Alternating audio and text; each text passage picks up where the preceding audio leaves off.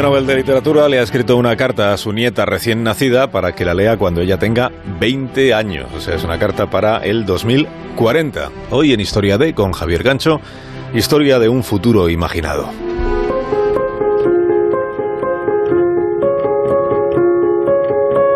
El mayor problema de la inmensa mayoría de la humanidad consiste probablemente en que no se sabe vivir la vida que estamos viviendo.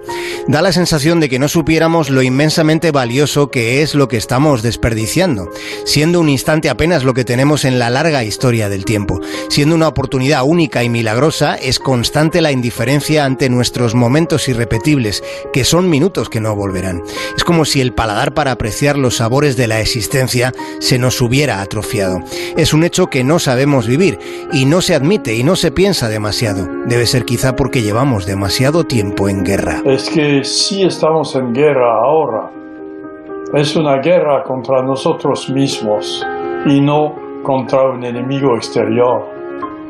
Es una guerra contra nosotras, nuestras fallas, nuestra indiferencia a la naturaleza, nuestro vanidoso egoísmo.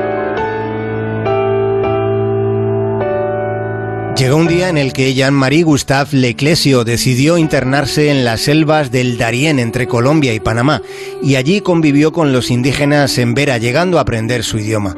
También se tomó tiempo e interés en conocer la lengua de los purepecha, que son indígenas en territorio mexicano. Leclesio es el gran nómada de la literatura contemporánea. Cuando era niño se dedicaba a caminar siguiendo perros abandonados por las calles de Niza para ver qué hacían.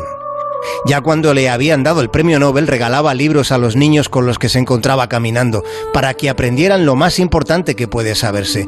Les regalaba páginas para que aprendieran a vivir.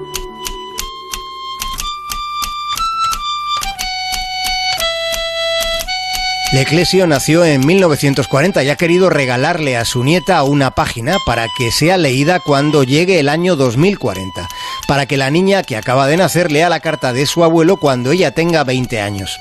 Su nieta se llama Iti, que en lengua purepecha significa agua. Leclesio le ha escrito una carta de amor que al mismo tiempo es también una carta de dolor. Te escribo esta carta desde un tiempo extraño, un tiempo de angustia y de alienación que nadie había imaginado vivir en nuestro mundo de perfección técnica y de ambición social.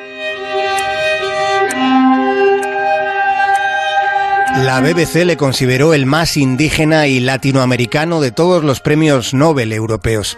Leclesio está participando en AI Festival Imagina el Mundo, que es un acontecimiento donde se indaga en el valor de la imaginación, en el fundamento del conocimiento y en la importancia de la creatividad.